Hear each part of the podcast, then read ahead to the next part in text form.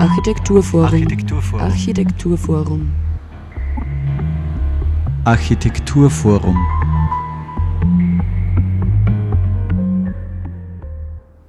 Hallo und herzlich willkommen zur aktuellen Sendung des Architekturforums Oberösterreich hier auf Radio Froh. Wir beschäftigen uns heute mit dem Thema automotive Mobilität. Das Automobil stößt als derzeitiger Hauptträger des Personen- und Güterverkehrs immer deutlicher an seine Grenzen. Nachteilig für eine zukunftsfähige Fahrzeugauslegung ist die Tatsache, dass sich der öffentliche und politische Diskurs rein auf einige wenige Kriterien für den Fahrzeugbetrieb beschränkt und so den Blick auf wirksame Alternativen verstellt. Obwohl sich durch technische Innovationen zumindest lokale Emissionen wie Abgase und Lärm verringern lassen, fehlt bei der Auslegung und Dimensionierung eines Fahrzeugs noch immer eine ganzheitliche Betrachtung aller im gesamten Lebenszyklus auftretenden Belastungen, Verbrauch von Material- und Naturressourcen etwa und auch Entstehung von Treibhausgasemissionen und vor allem die Untersuchung der Transporteffizienz bei der eigentlichen Nutzung des jeweiligen Fahrzeugs. In einem Vortrag von Christoph Buxnowitz wurde im Frühling dieses Jahres im AFO Architekturforum Oberösterreich angestrebt, diese umfangreichen und komplexen Zusammenhänge anschaulich darzulegen und daraus Empfehlungen für vernünftiges Handeln abzuleiten. Christoph Buxnowitz hat an der BOKU Wien Forstwirtschaft studiert. 2003 diplomierte er, 2006 folgte das Doktorat auf dem Gebiet erneuerbare Materialien. Er ist wissenschaftlicher Mitarbeiter an der BOKU Wien und gründete 2013 Exergy Links EU in Schörfling. Außerdem stand er zur Zeit der Aufzeichnung des Vortrags auch innerhalb eines Doktoratsstudiums für Maschinenbau und Fahrzeugtechnik an der TU Graz kurz vor dem Abschluss. Wir wollen heute seinen Erkenntnissen in puncto Verkehr lauschen. Am Mikrofon begrüßt euch Sarah Braschak.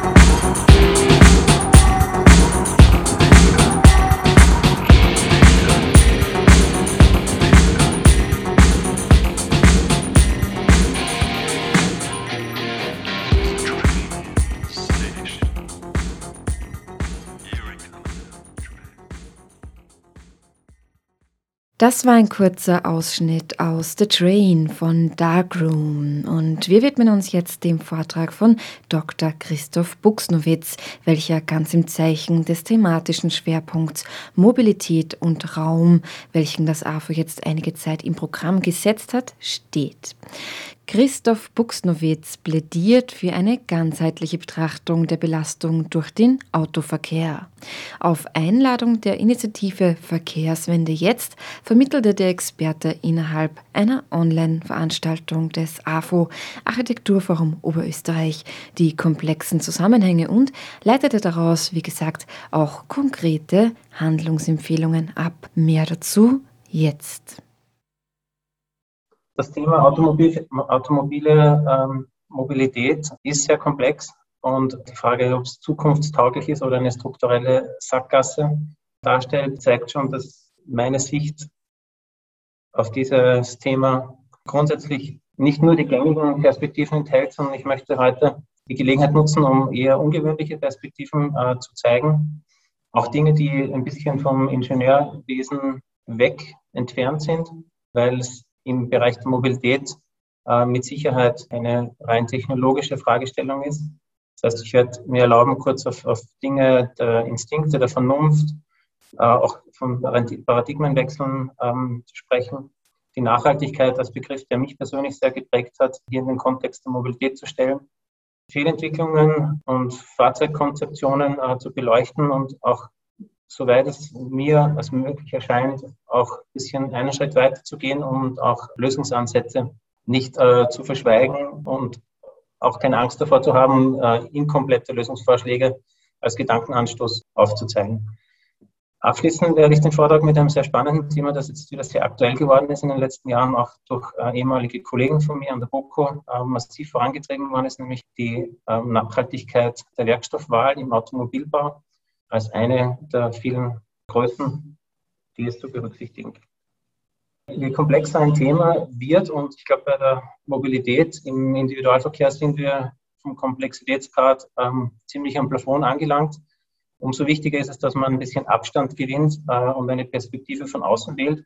Und hier könnte man sich wirklich sozusagen äh, außerhalb des Planeten als externer Beobachter hineinfühlen und äh, unsere Mobilitätsstrukturen versuchen zu verstehen. Und da würden sich höchstwahrscheinlich einige Fragen aufwerfen, warum wir mit so schlechtem Wirkungsgrad unterwegs sind, warum wir so viel fruchtbares Land einsetzen, wie wir die äh, Ressourcen äh, der Mobilität zuweisen, obwohl sie begrenzt sind.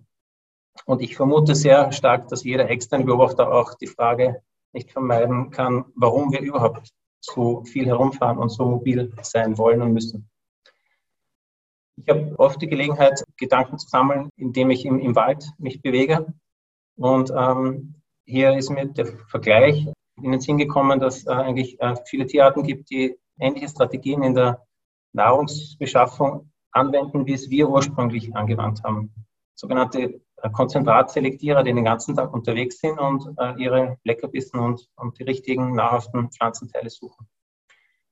Diese Urinstinkte stecken höchstwahrscheinlich auch in uns noch drinnen und jetzt stellt sich natürlich die Frage, was hat das mit Mobilität zu tun?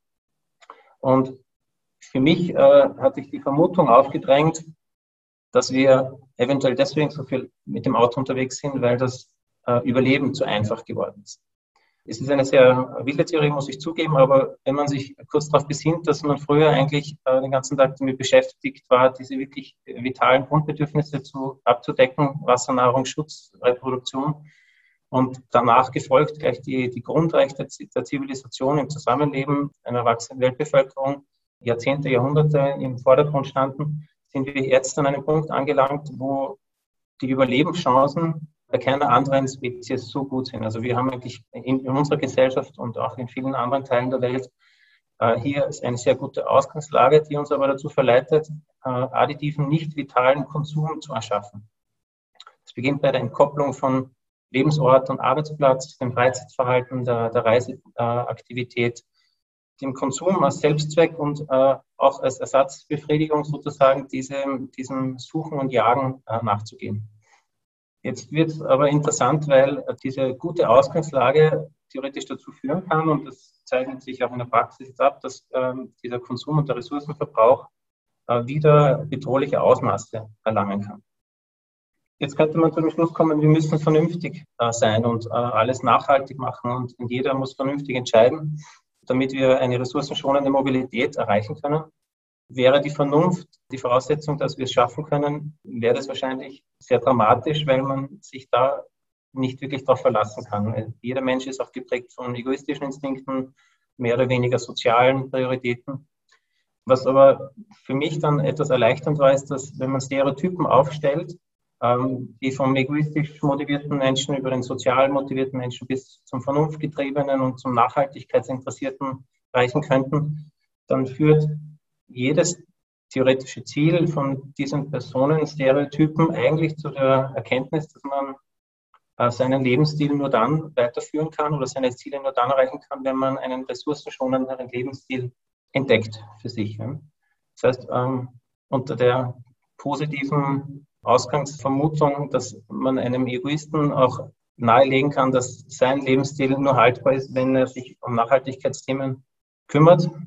Hätten wir sozusagen äh, eine große Hürde genommen, dass wir mit der gesamten Bevölkerung oder, oder mit einem großen Teil der Bevölkerung die Mobilität neu gestalten können. Die vergangenen Monate haben uns gezeigt, dass viel, was als unmachbar äh, eingestuft war, Realität werden kann. Eine Gefährdung, die wirklich die persönliche Gesundheit unmittelbar und greifbar und wirklich bedrohlich genug angetastet hat, war die Covid-19-Pandemie. Und wir waren alle überrascht, wie leer eine Autobahn sein kann und blau ein Himmel.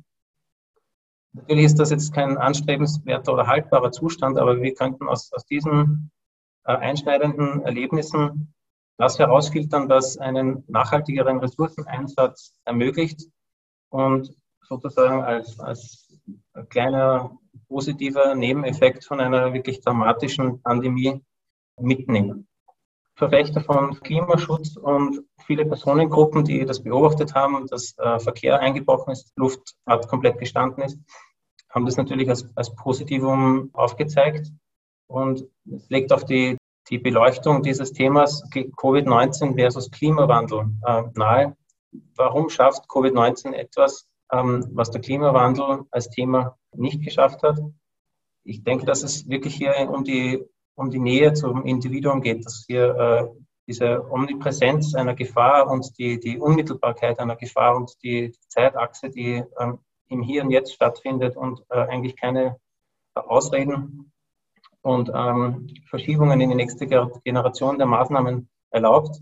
Und der Grad der Bedrohung, äh, all das hat Covid-19 ähm, eigentlich sehr interessant gemacht, äh, wozu die Menschheit auch im, im gesellschaftlichen Gefüge äh, der internationalen Staaten in der Lage ist. Und äh, hier gilt es jetzt wirklich, das mitzunehmen, was wir sozusagen für die Mobilität ableiten können. Und diese Begriffe oder diese Erkenntnisse sind auch in den Medien schon ausreichend vertreten, dass Homeoffice und das, der Wegfall von Dienstreisen und so weiter viele positive Effekte mitgebracht haben. Urlaubsreisen, die hoffentlich nicht nur verschoben, sondern auch umgestaltet worden sind. Aber hier möchte ich auch auf, auf die Kehrseite sozusagen hinweisen, äh, dass durch die, die Abstandsregeln geschlossene ähm, Skipisten, Bikeparks, Indoor-Sportstätten hier auch ein, eine, ein größeres Bewusstsein erforderlich sein wird, die Mobilität im weiteren Sinne jetzt vom, vom Fahrrad über E-Bike bis zum Auto, das äh, ins Grüne transportiert, äh, bewusster zu gestalten und hier sozusagen auch einen respektvollen Umgang äh, mit den Erholungsraumressourcen nicht außer Acht zu lassen. Bei all dem, was, was wir tun in der Mobilität, gibt es ein Thema, das wirklich verblüfft. Das ist unsere Transporteffizienz. Das Automobil im privaten Haushalt, zumindest in Industriestaaten, ist eines der aufwandsintensivsten Betriebsmittel, also mehr oder weniger das teuerste Werkzeug, das ein, ein Haushalt besitzt, sowohl in der Anschaffung als auch in der Haltung. Und umso erstaunlicher ist es, dass das Verhältnis zwischen Einsatzdauer und Standzeit so schlecht ist wie bei keinem anderen Wirtschaftsgut in dieser Dimension. Es ist auch dominant in der Infrastruktur und im Flächenbedarf. Und obwohl wir alle froh sind, dass äh, Pickups nicht so beladen sind auf unseren Straßen wie das IF45, könnten wir auch davon ausgehen, dass ein, ein, Besetzungsgrad, so wie wir ihn heute erleben, und eine Überkapazität an, äh, an Lademöglichkeiten von uns als normal empfunden wird. Wenn man es mit einem Tandemfahrrad vergleichen würde, wäre das im Gegenzug sehr befremdlich, das zu beobachten. Diese, dieser sinkende Besetzungsgrad, der lässt sich äh, natürlich auch in Zahlen äh, erfassen und es gibt äh, zahlreiche Untersuchungen dazu. Wir lagen vor einigen Jahren schon bei 1,15 Personen äh, pro Fahrzeug. Gleichzeitig gibt es die Theorie, dass mit vollautonomen Fahren dieser Wert sogar unter 1 sinken könnte, wenn man in der Lage ist, ein, ein fahrerloses Fahrzeug für Hohl- und Bringdienste loszuschicken. Also Aspekte, die wirklich zu denken geben. Äh, ob das der richtige Vorstoß in, in Richtung äh, automobile Mobilität ist.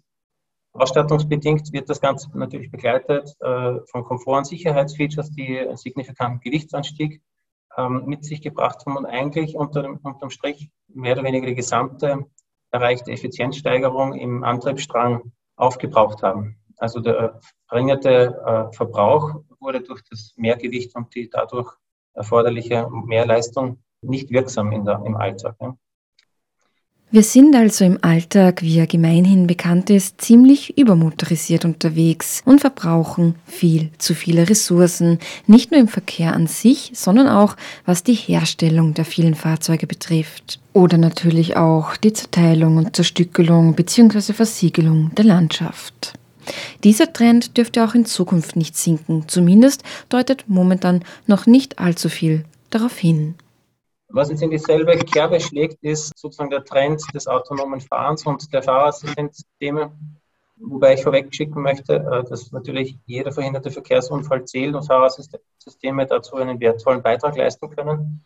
Äh, jedoch bis, bis zu einer autonomen Fahrzeugflotte ist noch ein sehr weiter Weg und auch ein enormer Ressourceneinsatz nötig für den Austausch von Automobilen, eventuell mit Systemredundanzen wie im Flugzeug und der erforderlichen neuen Infrastruktur.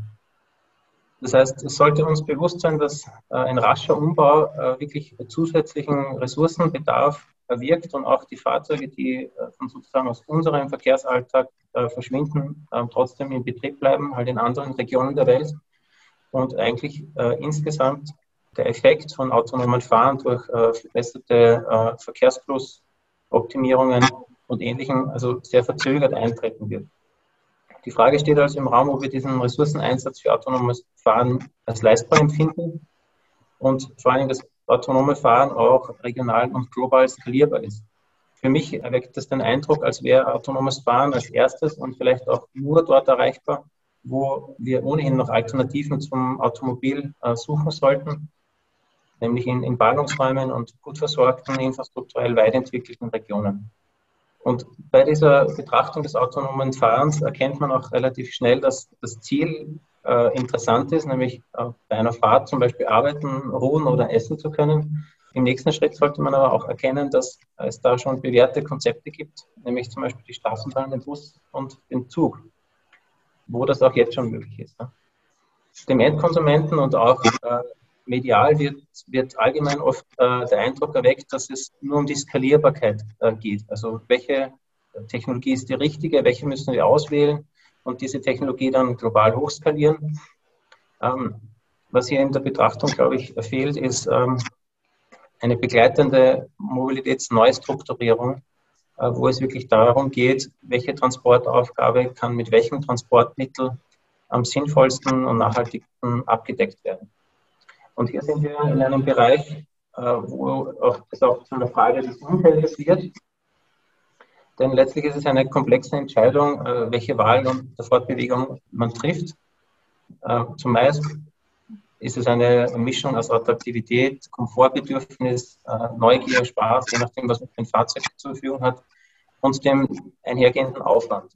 Und da kommt sozusagen auch die Pflicht der Gesellschaft ins Spiel, dass wir hier die Entscheidungsparameter so gut beeinflussen, dass es eine Entscheidung wird, die der Lebensqualität und der Ressourcenschonung in die Hände spielt.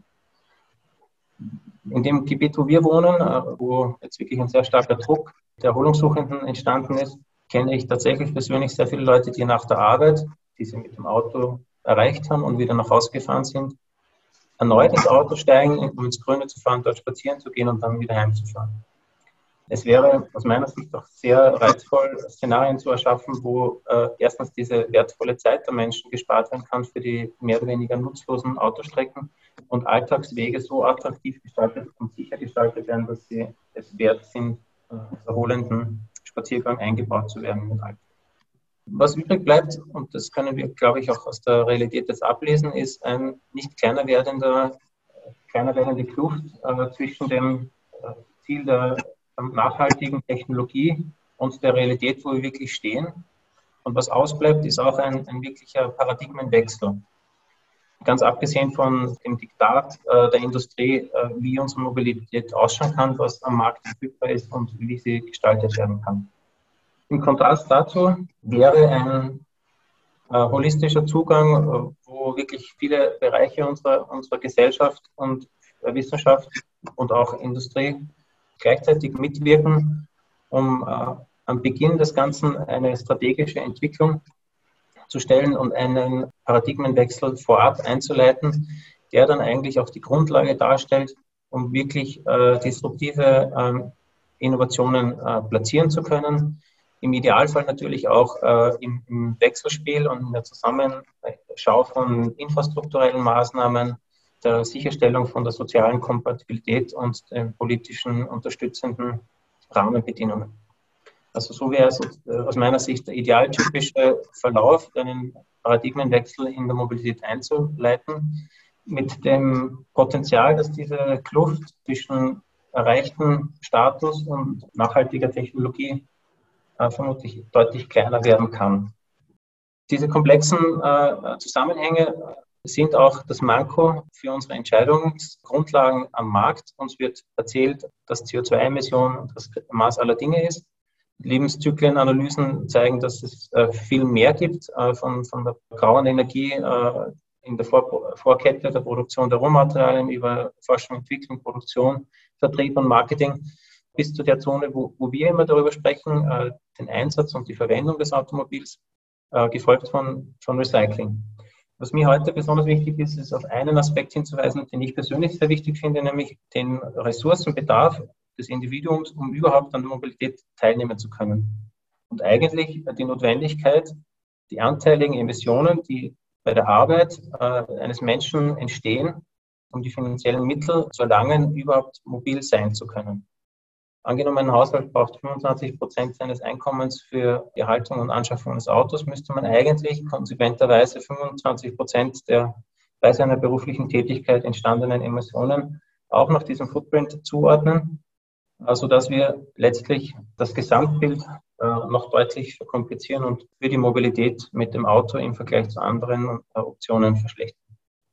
Abschließen möchte ich mit einem für mich sehr erfreulichen Thema, nämlich das äh, Holz, das eine sehr lange Tradition im Fahrzeug- und Flugzeugbau hat, wieder äh, sozusagen einen Stellenwert bekommt, der, der spannende Dimensionen annimmt.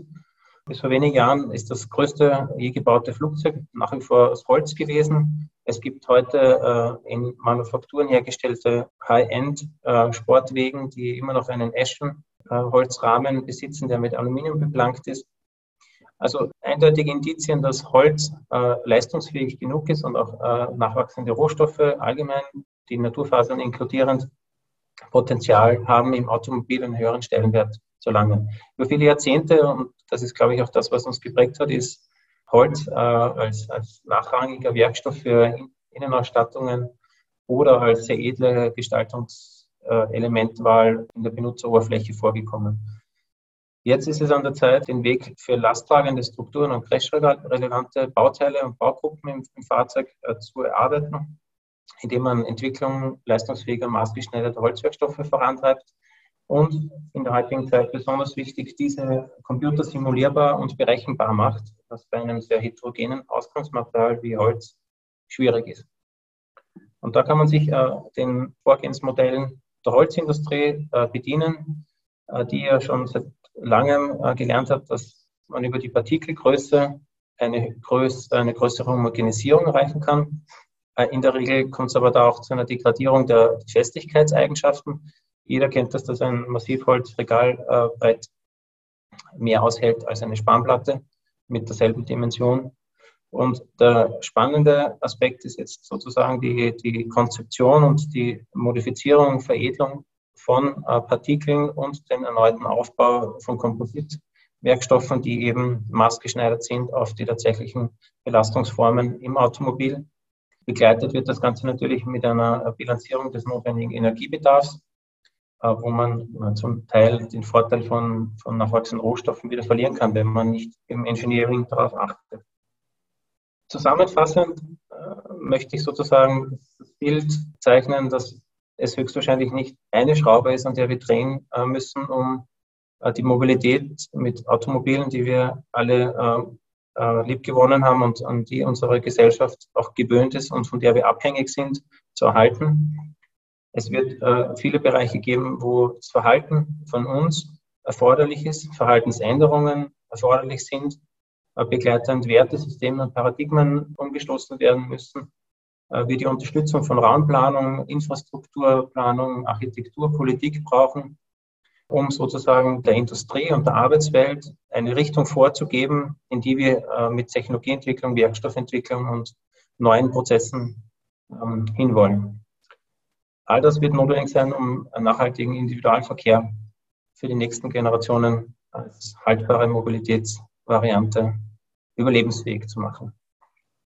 So Christoph Buxnowitz innerhalb eines Vortrags der Verkehrswende jetzt in Zusammenarbeit mit dem AWO Architekturforum Oberösterreich und zwar zum Thema automotive Mobilität. Zukunftstauglich oder strukturelle Sackgasse. Ja, und wir kommen jetzt zum Abschluss der Sendung auch noch zu den nächsten Terminen im AFO Architekturforum Oberösterreich. Die Ausstellung Sehnsuchtsort Schule ist noch bis 24.09. im AFO zu sehen. Vielen wurde in den letzten Monaten bewusst, dass Schulen weit mehr sind als Räume zum Lernen und Lernen. Sie sind Orte der sozialen Interaktion, Orte des Austauschs, wo ein entscheidender Teil der persönlichen Entwicklung junger Menschen stattfindet. Eine Ausstellung, die unter Beteiligung oberösterreichischer Schulen entstand und während der Architekturtage weiter wachsen kann. Wie gesagt, noch bis 24.09.2021 im AFO.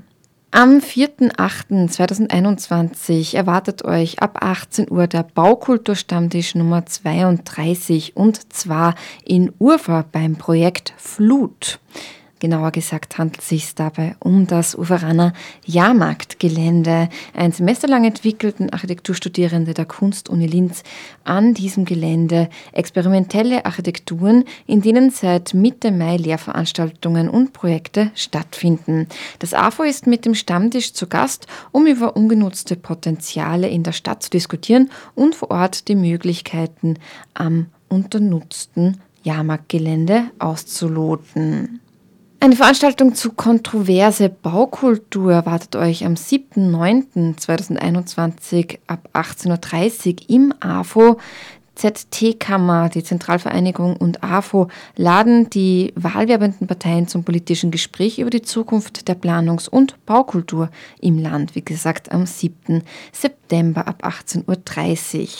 Und auch Holy Hydra findet wieder mal statt am Donnerstag, den 9.9.2021 und auch am Freitag, den 10.9.2021 im Grünen Anker, Stadtpfarrkirche Urfa, Schulstraße 4, 4040 Linz. Zum vierten Mal bringt Holy Hydra zeitgenössische Tanzperformances, elektronische Musik und raumfüllende Projektionskunst in den Grünen Anker, wie gesagt, am 9. September und auch am 10. Dann gibt es auch wieder einen Baukulturstammtisch im September und zwar Nummer 33 ab 18 Uhr in Alpha, also Alte Fabrik, Museumsplatz 1 4662 Lackirchen, Kooperationspartner Kulturhauptstadt Salzkammergut 2024. Nach Hallstatt und Ebensee gastiert der Baukulturstammtisch zum dritten Mal in der Kulturhauptstadtregion Bad Ischl Salzkammergut 2024. Wie positioniert sich die Stadtgemeinde Lackirchen, Tor des Salzkammerguts, als zeitgenössischer Schauplatz von Industrie und Baukultur? Ja, mehr dazu dazu am 8.9. ab 18 Uhr in Lackirchen. Und last but not least, am Dienstag, den 14. September ab 17.30 Uhr gibt es auch das Xiometric Sommer Cocktail Netzwerken im AFO Architekturforum Oberösterreich. Wer mehr zu all dem wissen möchte, bitte die Website besuchen unter afo.at. Wir hören uns dann höchstwahrscheinlich im September wieder. Bis dahin wünsche ich euch einen wunderbaren Sommer, ganz viel Spaß und gute Laune. Am Mikrofon verabschiedet sich für heute Sarah Praschak. Ride my bike, I ride your bike. Let's ride our bikes, we'll ride them all night. You ride my bike, I ride your bike. Let's ride our bikes, we'll ride them all night. You ride my bike, I ride your bike. Let's ride our bikes, we'll ride them all night. You ride